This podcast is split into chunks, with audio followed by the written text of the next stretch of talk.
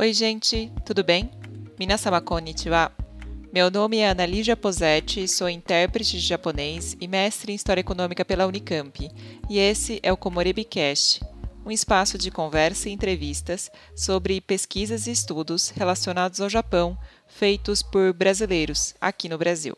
O objetivo desse espaço é protagonizar pesquisadoras e pesquisadores que passaram horas e horas nas bibliotecas de todo o Brasil e trazer para os holofotes as suas pesquisas, fazendo um recorte para criarmos um conteúdo que possa ser consumido de uma forma mais acessível. O tema desse quinto episódio é Cinema, Viagem e Tóquio. Mas de uma perspectiva que confesso que nunca tinha pensado a respeito. Quem me mostrou esse novo olhar foi a Regiane Akemi Ishii. Ela é doutoranda no programa de pós-graduação em Meios e Processos Audiovisuais na ECA, da Universidade de São Paulo. Ela é mestre pelo programa de pós-graduação em Artes Visuais da Universidade Estadual de Campinas, com a dissertação Tóquio no Cinema Contemporâneo Aproximações, defendida em 2015. Hoje, ela atua como assessora de pesquisa e difusão da Fundação Bienal de São Paulo. A pesquisa da Regiane, que reforço, vale a leitura, propõe analisar os investimentos espaciais e processos de significação em filmes realizados em Tóquio por diretores não japoneses na década de 2000. O destaque fica para a relação entre cinema e cidade. Ela analisa cada filme selecionado, tomando como ponto de partida o espaço real de Tóquio. Ela também investigou como o espectador é convocado a confrontar uma emoção geográfica. Ela começa a dissertação refletindo sobre a ligação entre o cinema, a arquitetura e a viagem, e faz um breve histórico de títulos que se dedicaram a filmar Tóquio. Tem muita referência bacana que eu não conhecia. Tendo feito essa análise inicial, ela parte para detalhar três filmes que compõem o corpus da pesquisa. Encontros e Desencontros, de 2003, da diretora norte-americana Sofia Coppola, Babel, de 2006, do diretor mexicano Alejandro González Inarritu, e Enter the Void, de 2009, do diretor argentino Gaspar Noé. Antes de começarmos, só aquele lembrete básico. Esse é um espaço que funciona como uma porta de entrada para temas bem profundos. Aqui, como sempre, nós faremos um recorte e focaremos no trabalho realizado pelo pesquisador ou pesquisadora. Caso você tenha interesse em se aprofundar no assunto, aqui você vai encontrar os primeiros elementos que vão te guiar nessa empreitada. E os pesquisadores entrevistados também poderão te ajudar. Então, Regiane, para começarmos a nossa conversa, antes da gente entrar no tema da pesquisa, eu queria saber por que você decidiu estudar um tema relacionado ao Japão. Bom, Ana, primeiro eu gostaria de agradecer o convite, né, para participar do podcast. É, eu não te conhecia, né, mas depois que você me escreveu, eu vi que a gente tem mil contatos em comum e adorei ouvir os episódios anteriores e, e, saber mais do seu trabalho, né, como, como tradutor, enfim, foi, foi muito especial, estou bem feliz. É, bom, sobre como né, começou esse interesse, né, e, e, que virou uma pesquisa acadêmica. No meu primeiro ano de faculdade, eu me formei em Mediologia, que é um curso de comunicação social da Unicamp, né. No meu primeiro ano de faculdade, no fim desse ano, eu fui fazer arubaito, né. Arubaito, para quem não sabe, é uma prática muito comum entre jovens universitários, né, descendentes de japoneses aqui no Brasil, que vão no, nas férias da faculdade passar cerca de três meses no Japão trabalhando, né, com trabalhos que seriam tipo trabalho de decassegue, assim, né? Mas a gente vai por um período apenas de três meses. Eu fui trabalhar numa fábrica de lentes de câmera de celular da Sony em Chiba. E esse dado é muito importante, porque Chiba é muito próxima de Tóquio. Então, nessa experiência, eu pude ir todos os fins de semana para Tóquio. Eu trabalhava muito, muito na fábrica, né, durante a, a, semana, às vezes fim de semana também, admito. Mas assim, todo, todo o tempo livre que eu tinha, todo o tempo livre, eu e o Yuji Kawajima, que é um super amigo meu, bem importante, é, bem importante para pesquisa também, uh, nós pegávamos um trem ou um ônibus e íamos para Tóquio. E lá eu tive experiências muito arrebatadoras, assim, e que eu percebi que vinham dessa relação com a cidade, com um imaginário que eu havia criado sobre a cidade, e que isso tinha total a ver com o cinema. Eu fui no fim de 2006 e Encontros e Desencontros, né, Lost in Translation, que é um filme dirigido pela Sofia Coppola, ele é de 2003. Então, eu havia visto esse filme no, na sala de cinema três vezes. Depois eu ganhei o DVD da minha mãe, revi não sei quantas vezes. Então, eu lembro direitinho, assim, uma de, do, da nossa primeira noite em Tóquio, que foi quando a gente subiu as escadarias da estação de Shinjuku, e era à noite, então a gente caiu, assim, né, de cara com os neons, aquela noite e tal. E depois eu também lembro do primeiro dia que eu cheguei a pé próximo ao cruzamento de Shibuya. E eu fiquei muito emocionada, emocionada mesmo. Enfim, foi uma experiência incrível na minha vida. E voltando para o Brasil, é, eu segui com as disciplinas né, da mediologia, de história do cinema, teoria do cinema, história social da cultura, enfim.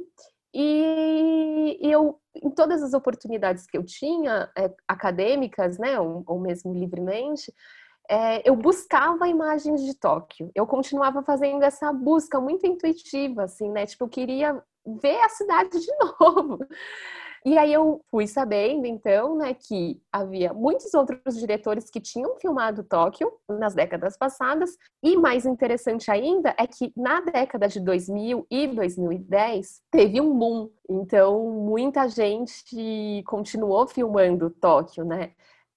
Esse meu despertar para pesquisa, né, e para pesquisa relacionada ao Japão, vem dessa combinação entre a experiência do Arubaito com essa observação dos filmes nesse, durante a graduação, vamos dizer assim, né? Nossa, incrível a sua experiência. Tóquio realmente é um lugar deslumbrante e vale a visita sempre que possível.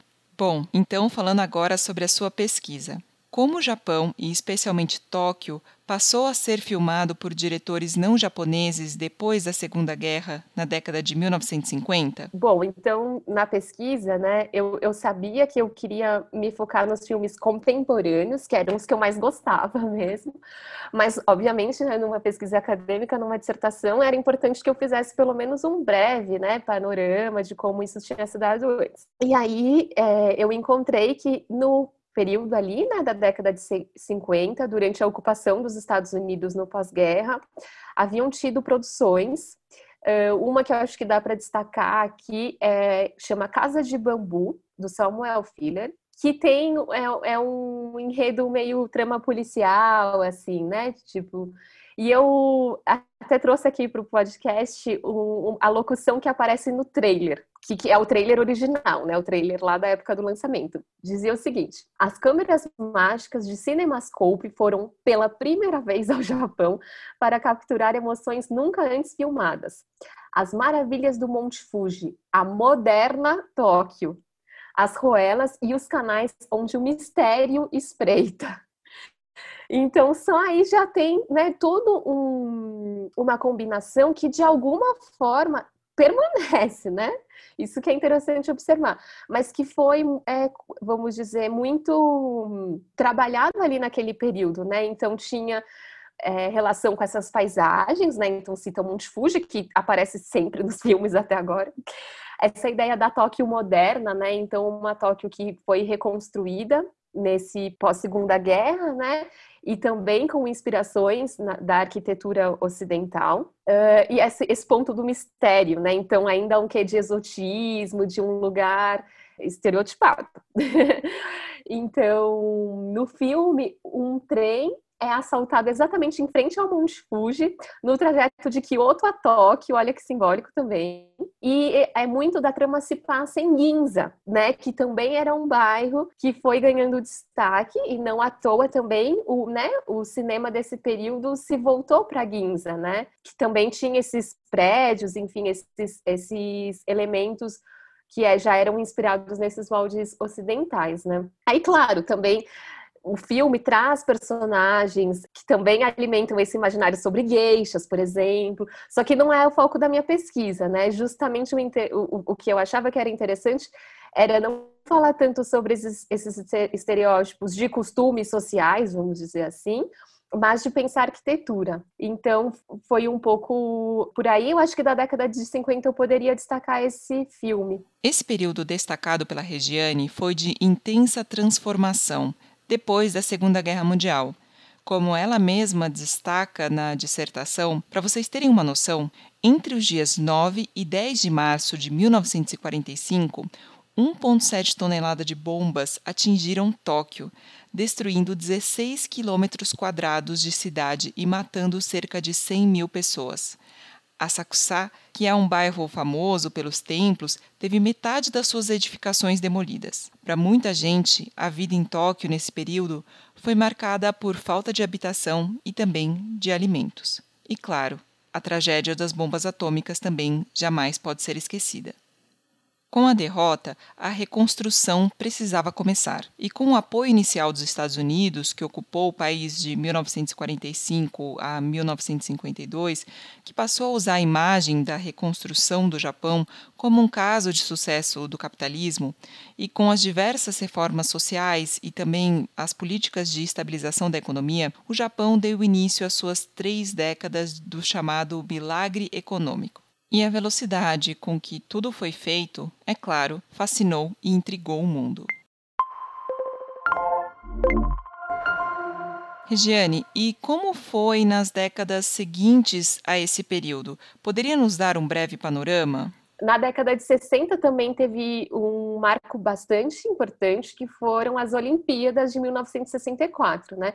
Que foi um momento em que o é que era muito importante para o Japão se mostrar para o mundo como esse país reconstruído, né? Que conseguiu é, vencer esses obstáculos. Isso obviamente se dava por conta dos próprios atletas, né? E do, do, do desejo óbvio de, de conquistar medalhas. Isso também já foi bastante estudado por pesquisadores japoneses e estrangeiros. Mas isso não se deu só nesse âmbito, né? Se deu muito no âmbito da arquitetura, porque os holofotes iam estar para Tóquio, tanto por conta, né, da visita dos turistas, quanto do um milhão, né, de reportagens é, internacionais que seriam feitas no Japão por conta das Olimpíadas. Então, Tóquio ia ser muito filmada, né? E aí teve de realmente assim um, um, grande esforço, né? Como toda cidade que recebe as Olimpíadas, né? Mas para construção de estádios, tem o estádio de Yoyogi, né? Que segue até hoje, tem uh, hotéis, enfim. Então esse período teve bastante destaque e na década de 60 é, teve até um 007, uh, né, um filme da série 007 realizado em Tóquio, que já né, alimenta também esse imaginário das grandes alturas, da Tóquio vista de cima. Então, acho que daria para destacar isso. E na década de 70, década de 80, também vai se formando é, esse imaginário futurista, né? Tóquio como esse lugar assim que de algum modo está à frente, que está né, numa suspensão do tempo.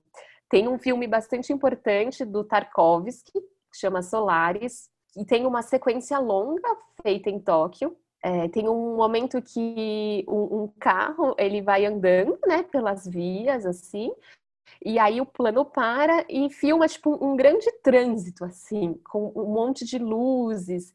É, e Tóquio não é nomeada, então obviamente a gente sabe que aquela sequência de Solares foi feita em Tóquio, mas no filme Tóquio não aparece como Tóquio.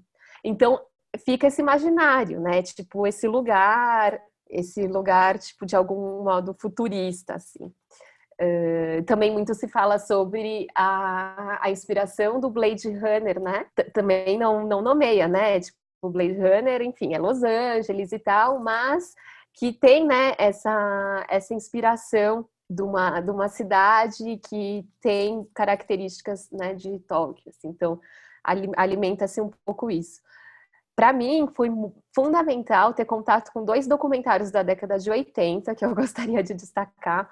Um é o filme Tokyo Ga, do Wim Wenders. O Tokyo Ga é um filme que o Wim Wenders fez como um tipo de homenagem ao Yasujiro Ozu, é, que é um diretor japonês muito consagrado, né? Ele é tido como um dos diretores mais importantes da história do cinema. E o Wim Wenders é, se diz totalmente influenciado por esses filmes e ele parte para essa viagem para Tóquio buscando a Tóquio do Ozu. E aí é, o exercício dele é esse: ver o quanto ele encontra, o quanto ele não encontra essa mesma Tóquio e o que eu acho mais interessante é que tem muita metalinguagem, né? Então, ao comentar os filmes do Ozu e o exercício dele de filmar, ele fala sobre cinema. Então, ele fala sobre escolhas de câmera, sobre posições de câmera. O Ozu filmava muito com a câmera no chão, né? Então, é, o Wim Wenders testa isso. Ou o tipo de lente, né? O, o, é, ele, ele, ele mostra no filme. Olha, eu estou filmando com essa lente. O Ozu filmava com essa lente. Olha que diferença faz. E ele percorre essa Tóquio da década de 80, que é muito interessante, né? Então já tem muitas estações de trem, né, que a gente, que a gente conhece até hoje, né? As estações, as estações de trem super cheias, e ele coloca a câmera dentro dos vagões e vai filmando a cidade vista pela janela do trem. E, e anda, ele anda pela cidade, assim, é muito incrível acompanhá-lo. E outro diretor que também faz isso de algum modo é o Chris Marquier, num filme que chama Sem Sol. Esses, esses documentários, eles são como ensaios, né? É, então, eles, eles vão tecendo as impressões, isso é, é muito incrível.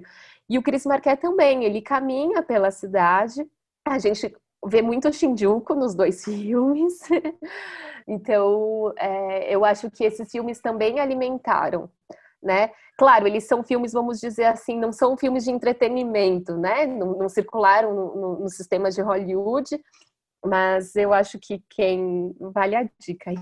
Agora, queria que você comentasse o período que corresponde à parte central da sua pesquisa, que é a década de 2000, quando se teve um boom de produções, com destaque para o famoso Encontros e Desencontros, ou Lost in Translation, da Sofia Coppola, que ficou tão famoso e que, inclusive, está disponível no Netflix. É, logo em 2003, a gente teve o Encontros e Desencontros, que foi uma sensação, né? É um filme que ele teve, esse filme sim teve uma grande circulação, né, no circuito de Hollywood, na, entrou em cartaz em várias salas, é, deu muito lucro. Isso também é outro dado que é interessante, assim. É, ele ele não, não custou tanto, mas ele rendeu muito. Mas ao mesmo tempo é um filme que também virou cult, de certo modo, né? Tipo, ele é um pouco um queridinho, assim. E no Encontros e Desencontros, ele traz né, um casal protagonista, que são dos Estados Unidos, e estão passando um, alguns dias em Tóquio. Isso é muito importante, porque é uma experiência assumidamente de estrangeiro, de quem é de fora. Né? Então, essa condição está dada tanto pelo, pela abordagem da diretora, Sofia Coppola, quanto pela experiência dos personagens. Né? Isso eu tento sempre é, explicitar na pesquisa. Eu estudo filmes que os diretores não são japoneses, mas e os personagens, né? No caso de Encontros e Desencontros, é totalmente uma experiência estrangeira, efêmera, né? Eles sabem que eles estão lá e eles eles vão ter que ir embora para suas casas. E esse é o ponto, né? É quando você está num lugar e você sabe que aquilo não vai durar para sempre. É... E essa experiência estrangeira, assumidamente, faz diferença porque ele é um filme uh, das aparências, mas eu acredito, né, no que eu, eu tentei analisar, nas aparências, mas que pode ser num bom sentido. Então, é, o que a gente poderia dizer superficial, mas eu acho que a Sofia Coppola aborda muito bem esse superficial, né? Esse lugar de que eles são estrangeiros. E aí, como se dá isso, né? Provavelmente, se esses dois personagens tivessem se encontrado, conhecido numa cidade dos Estados Unidos, eles não teriam tido toda a relação que eles tiveram, né? Então, Tóquio é fundamental é, para o que se dá entre eles.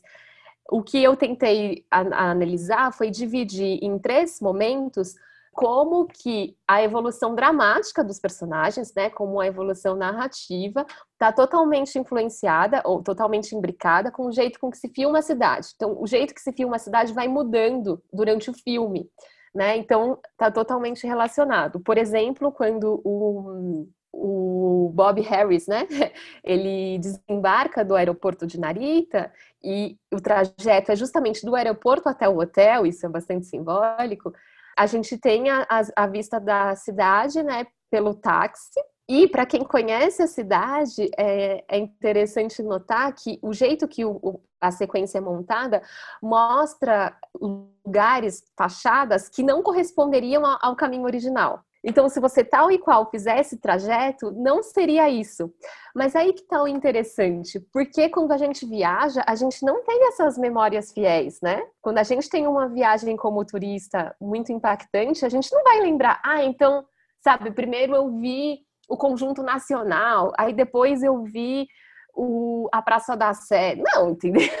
né? As coisas vão se misturando. Então, eu né, analiso assim, pelo menos até essa chegada, as memórias já vão ficando um pouco mescladas, não tem uma fidelidade com o que seria o real, né, da arquitetura.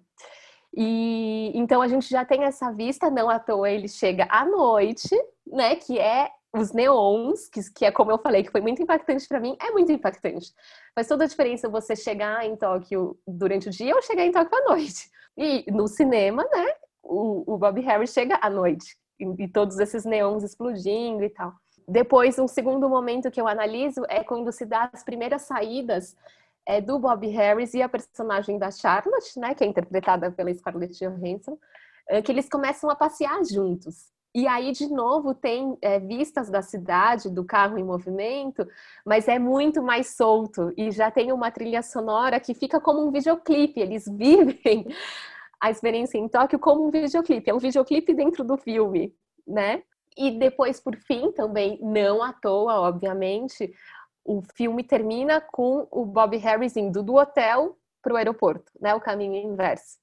É, e tá no anoitecer, tipo, da tarde para a noite, então os neons estão começando a acender, o céu tá né, naquele meio termo, e aí a câmera fica livre. Ela não se prende mais como se fosse o personagem do Bob Harris olhando Tóquio pelo carro.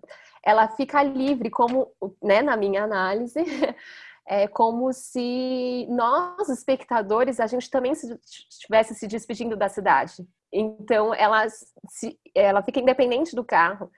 E, e é um, uma sequência muito linda, assim, que a câmera tá livre, é tipo uma homenagem. Eu fico muito emocionada, porque é como um amor, uma declaração de paixão a Tóquio, né? Fora isso, tem muitos momentos em que os personagens andam sozinhos. Isso também é, é bem legal. Né? É, tem esse momento de ver como a Charlotte se relaciona com a cidade, como o Bob Harris se relaciona, e tem também um super é, clichê, né? Que é ali a Charlotte, tipo, encostada no vidro do hotel, do vidro do quarto dela do hotel, né? Tipo, então, bem assim, como se ela tivesse né, quase se, se deitando assim na cidade, que é um quarto que está muito, muito no alto, e a gente vê, nossa, aquela imensidão de Tóquio, né? Na época não existia Instagram, mas eu acho que é um pouco isso, a Tóquio que começou a ser difundida também no momento de muito, muito boom das redes sociais, né? Então, tipo, a Tóquio, acho que, que as pessoas queriam postar no seu Flickr, no seu Facebook, depois, né, no seu Instagram, é muito a Tóquio de encontros e desencontros outros. Essa experiência do turista, né? Então, eu acho que esse filme foi bastante importante e sim traz muitos estereótipos. Também durante a pesquisa eu, eu pude ter contato com muitas críticas, assim, críticas negativas, né? Eu digo que eu acho porque tá ali, né? Tem um momento que vai para Kyoto, tem um momento que ela faz ikebana, então, assim, de certa forma, esses elementos estereotipados, eles eles estão pincelados ali, né? Mas como eu disse, o foco da minha pesquisa era pensar essa relação com a cidade. E eu acho que algo que hoje, hoje em 2020 a gente tem como óbvio, foi muito marcado ali também, que foi Shibuya, como eu disse, tipo, nesses outros filmes, tinha muito Shinjuku, né? E o cruzamento de Shibuya, que é esse cruzamento monumental, né? Tipo, muita. Eu, eu não lembro o dado, mas assim, o número de pessoas que cruzam isso a cada vez né, que abre o semáforo é, tipo, sei lá, muito grande. E esse, esse cruzamento de Shibuya, ele aparece em qualquer reportagem, em, em vários filmes.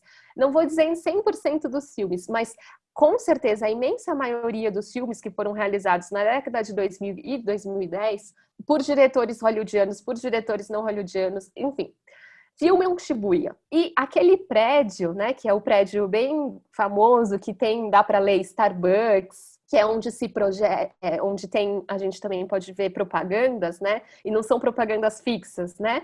É tipo, são propagandas em vídeo, né? É, que ficam passando ali. Aquele edifício é de 1999. Então, é relativamente recente, né? Tipo, hoje, se a gente pensa Tóquio, eu, a gente pensa naquele edifício é uma, assim, é, né? O nosso imaginário tá. Imagina Shibuya sem aquele prédio, né? Não, eu nem não, não tenho registro disso. Quando eu penso Shibuya, eu penso já aquilo.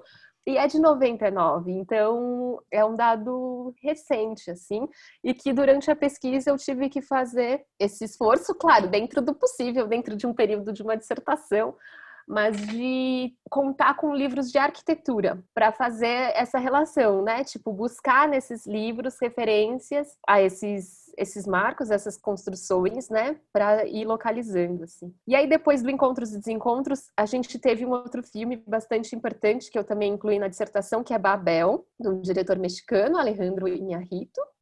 Esse filme também, nossa, entrou muito em cartaz. Eu lembro que quando eu estava lá, eu via as propagandas em Tóquio mesmo, né?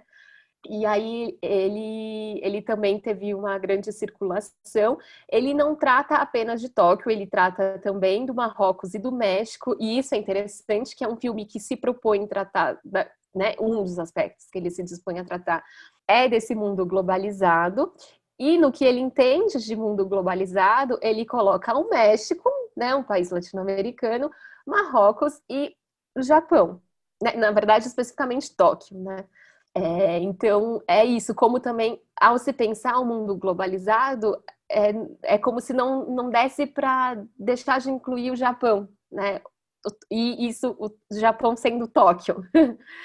e aí, esse filme traz uma protagonista japonesa, nesse caso, mas o jeito de filmar a cidade é um olhar estrangeiro. Então, de novo, a gente vê essa adolescente curtindo, né, com os amigos, se divertindo, saindo à noite em Shibuya. Uh, quando vai tratar como, quando vai tecer uma relação Uh, vamos dizer, maior, assim, né, de como, tipo, os países estão relacionados economicamente, politicamente, a escolha que se faz é de um, um, vistas de Shibuya, tipo, então vai do, do próximo ao mais afastado. Então faz uma montagem com uma música, assim, e mostrando aquele cruzamento de Shibuya com um monte de gente e tal. E espero não ser um spoiler muito ruim, mas o filme termina também em Tóquio. Então é um filme que se passa nesses três países, mas termina em Tóquio quando a protagonista tá com o pai dela numa sacada de um grande edifício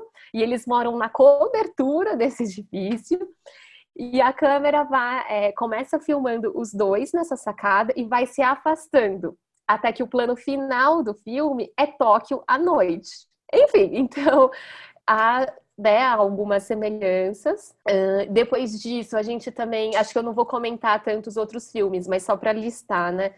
Teve em 2009, se eu não me engano, uh, no Festival de Cannes, que é o festival é, tido como um dos festivais de cinema mais importantes, é, de holofotes, assim, né, da crítica também. Ele teve no mesmo ano, na competição oficial, né, na, de, na competição A Palma de Ouro, que é o prêmio mais importante, dois filmes feitos em Tóquio, por diretores não japoneses. É, o Enter the Void, dirigido pelo Gaspar Noé, que eu também incluo na dissertação, e Mapa dos Sons de Tóquio, da Isabel Roaché, que é uma diretora espanhola. Então também isso me chamou muita atenção, sabe? Tipo, na principal competição, né, na, na, na, principal premiação de cinema no mundo, tem dois filmes por diretores não japoneses lá em Tóquio. Isso tudo foi um pouco ficando como pulguinha atrás da orelha, né? A gente também teve um filme bem legal que chama Tóquio, que, que inclui três médias metragens, né? Três filmes menores, vamos dizer assim, de duração menor, né? Eh, feito também por diretores não japoneses. Então, os produtores do filme, né, se empenharam em reunir, em chamar três diretores bastante interessantes uh, para é, criarem filmes lá. Isso também tem a ver com uma, com uma, um, vamos dizer, um espírito do tempo, né? Um zeitgeist, assim, de que os, os olhares estavam voltados para lá. Então, outras cidades já foram filmadas assim, né? Tipo Paris, Nova York, mesmo Rio de Janeiro. Então acho que isso não é à toa. A gente também teve os filmes bem hollywoodianos, tipo Velozes e Furiosos, teve Velozes e Furiosos Tóquio. E outros, enfim, eu acho que antes de eu terminar a pesquisa, um que foi lançado que é bem interessante, é como um alguém apaixonado do Abbas Kiarostami, que é um diretor iraniano. Então, para ver que tem muito assim, tipo, nossa, quem quiser é, se dedicar a isso, tem muito material mesmo. Lendo a sua dissertação, eu fiquei muito impressionada com a análise que você faz sobre como as imagens da cidade e da arquitetura, e também o modo como elas são filmadas, também podem ser estereotipados no imaginário superficial. Para mim, pelo menos, quando penso em estereótipos, eu já associo a questão de cultura e costume. Poderia comentar um pouco sobre isso para gente? Bom, então acho que algo que é, durante a pesquisa era algo para se prestar atenção, né? E eu acho que hoje, eu terminei a, a, dissertação em 2015, né? Acho que hoje, em 2020, isso ainda está ainda mais em pauta, né? Porque os debates de fato se aprofundaram, digo, no mundo, não só em relação ao Japão, mas uh, eu acho que hoje quem produz audiovisual tem que estar tá muito mais atento em relação aos estereótipos, né? Porque os debates, enfim, estão exigindo isso, isso urge, né? E é bem importante pensar nisso. Então, lá, né, no meu caso, é, era importante pensar como isso, os estereótipos se davam um, na imagem da cidade, mas vale pensar que os filmes não são fotografias, né? Os filmes também têm movimento, então os movimentos da câmera também entram nessa jogada. Então, como a gente já foi falando, né? Tipo, uma das coisas seria essa, essa vista das alturas, né? Essa vista, é, enfim, que, que domina, né? E isso também está presente por, graças também aos pontos turísticos de Tóquio. Então, a gente tem a Torre de Tóquio, a gente tem o Mori Museum, né? Existe um, um museu que é é no último andar de um edifício super alto. Então você vê as obras de arte e dá uma olhadinha na cidade e, e depois eu não cheguei a visitar. Tem o Skytree, né? Que é um, um mais recente. Então acho que é alimentado por isso. Uh, isso seria um deles, né? Essa vista das alturas, essa câmera que pega a cidade de cima. É, outro seria essa vista que também a gente comentou um pouco, que é tipo no chão, assim, né? Tipo, andando no, na multidão, andando no meio das massas, assim, né? E que, que, né, que é muito simbolizado pelo cruzamento de Shibuya. E o jeito também que se que, né, que os próprios corpos japoneses estão nesse nesses espaços, né? E aí se, se aparece alguém de kimono assim no meio de uma paisagem é, dos neons, aquilo também é filmado, né?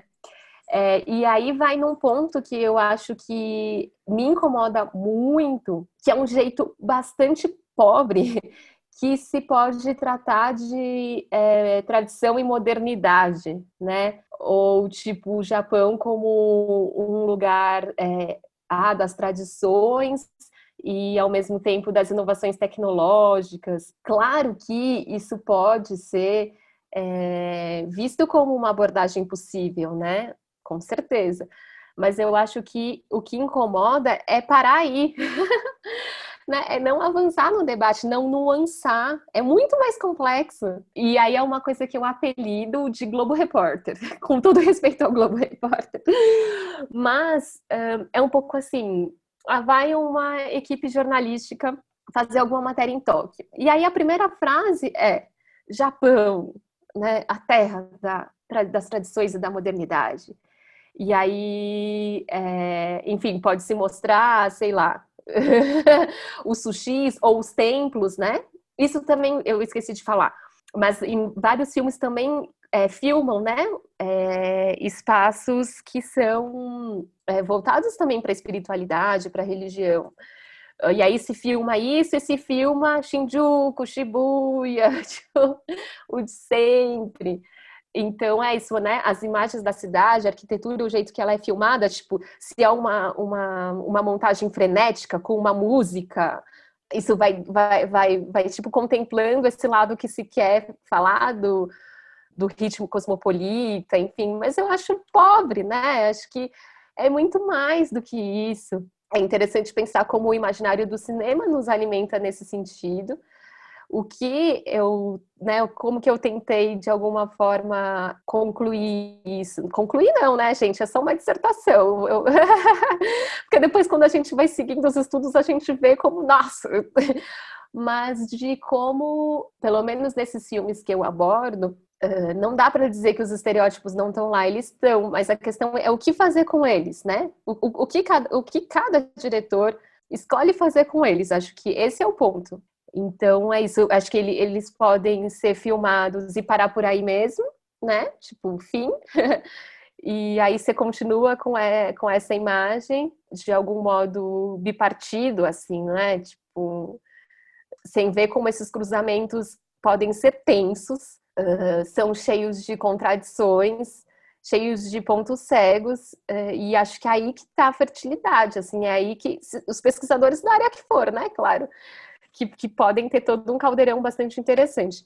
É isso, assim, acho que a questão é menos se tem ou não, pelo menos na dissertação, né? Mas o que, que o que é feito a partir deles. Bacana demais. E para quem tem a oportunidade de ir para o Japão e ficar um período mais longo em Tóquio, logo se percebe que a cidade é muito, muito mais do que Shinjuku e Shibuya. Mas, de fato, é preciso tempo para conhecer e explorar a cidade de forma mais profunda, e talvez contar com a assessoria de um guia ou de uma especialista pode fazer toda a diferença. Então, agora, uma última pergunta. Qual a importância de estudar o Japão aqui no Brasil? Eu, né, vocês não estão me vendo, mas eu sou neta de japoneses, né? Eu sou sensei. E eu acho que é, eu, eu considero, né, humildemente, o, o fato de ser é, Uh, e ter, um, ter tido essa experiência, né? Poder ter ido para o Japão com 20 anos, assim, ter vivido tudo aquilo, depois ter voltado para o Brasil e estudado aqui, é, foi muito uh, rico, assim, né?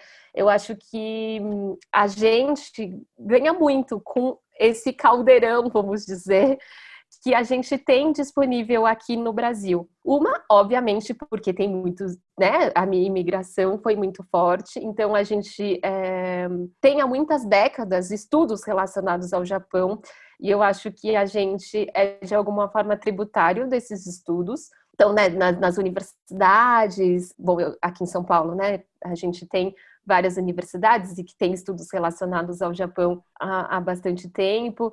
Então, eu acho que tem, vamos dizer, essa geração de estudos que eu acho que foi muito rica.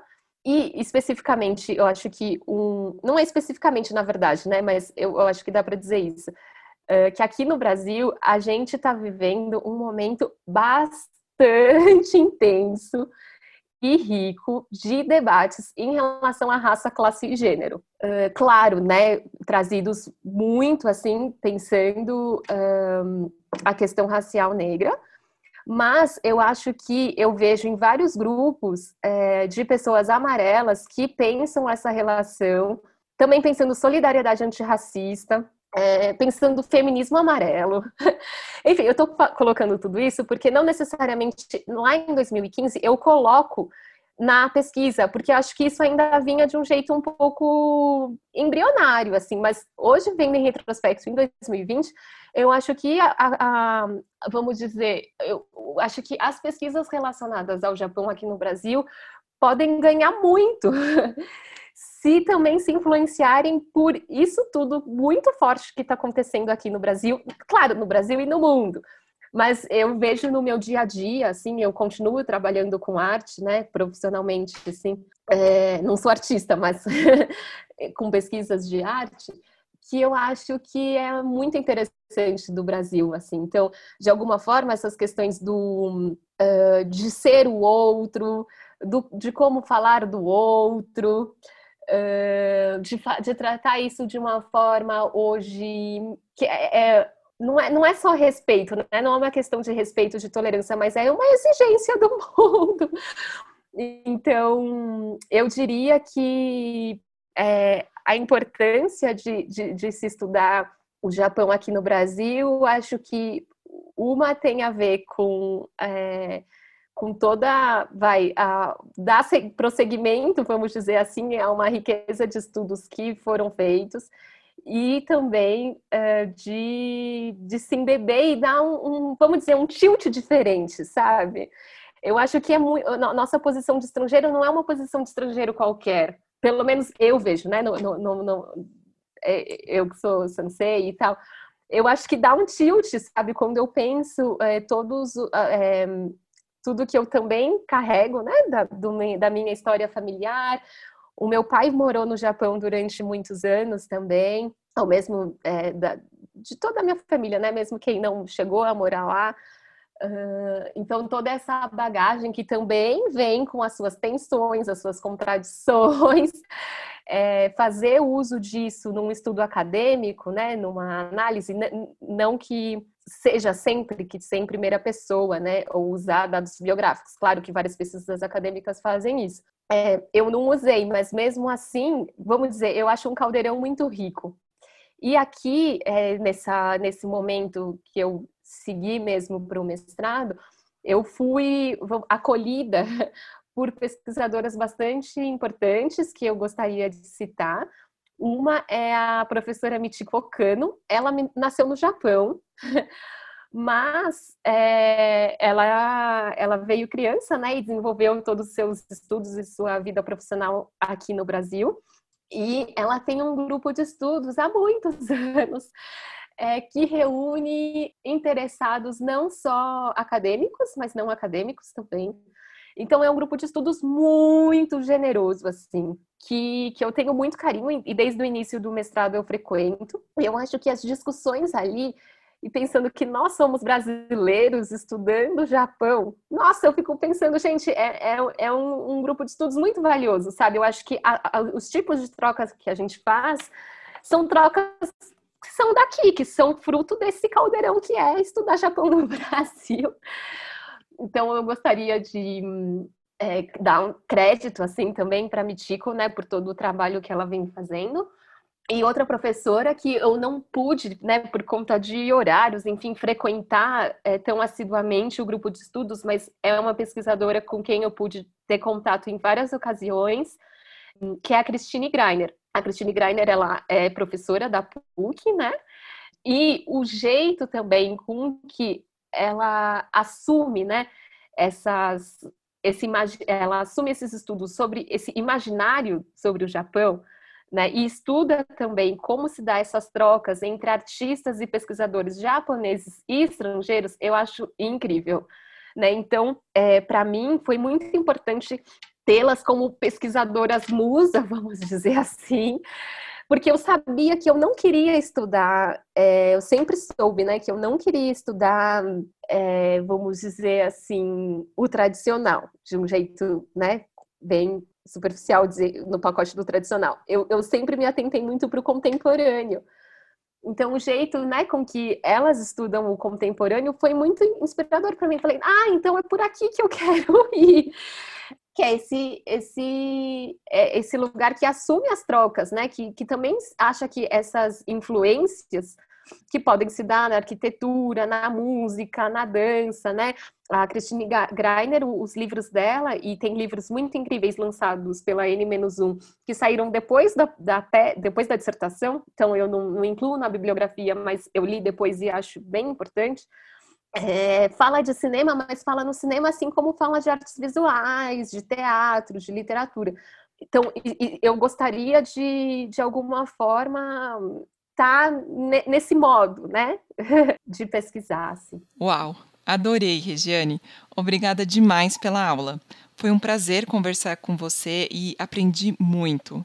Foram muitos pontos de vista que eu nunca tinha parado para pensar, e tenho certeza que todo mundo vai ter a mesma sensação que eu tive quando te ouvi falando com tanto entusiasmo sobre a sua pesquisa. Concluir um episódio como esse, para mim, seria um grande desafio nesse momento, porque confesso que ainda estou também digerindo todas as informações. Quero assistir os filmes, pensar a respeito, enfim. Mas eu encontrei o jeito perfeito de concluir esse episódio na própria dissertação da Regiane.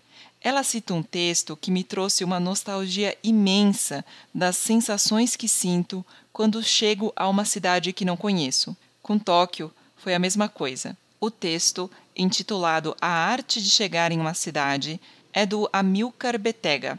O texto fala sobre Istambul, mas os trechos selecionados valem para qualquer nova cidade. Nada se compara ao sentimento de perder-se em suas ruas, ruelas e mesmo nas artérias mais importantes. Sair, nos primeiros dias, logo nos primeiros instantes, caminhar o máximo possível, entrar na cidade sob o efeito da vertigem inicial, deixar-se absorver por ela, é o que de melhor pode ser feito quando se chega a uma cidade. Porque é ainda o momento em que sair a esmo não é uma opção, não faz parte de uma estratégia, e não importa qual a direção que você pegue, você estará sempre indo a esmo.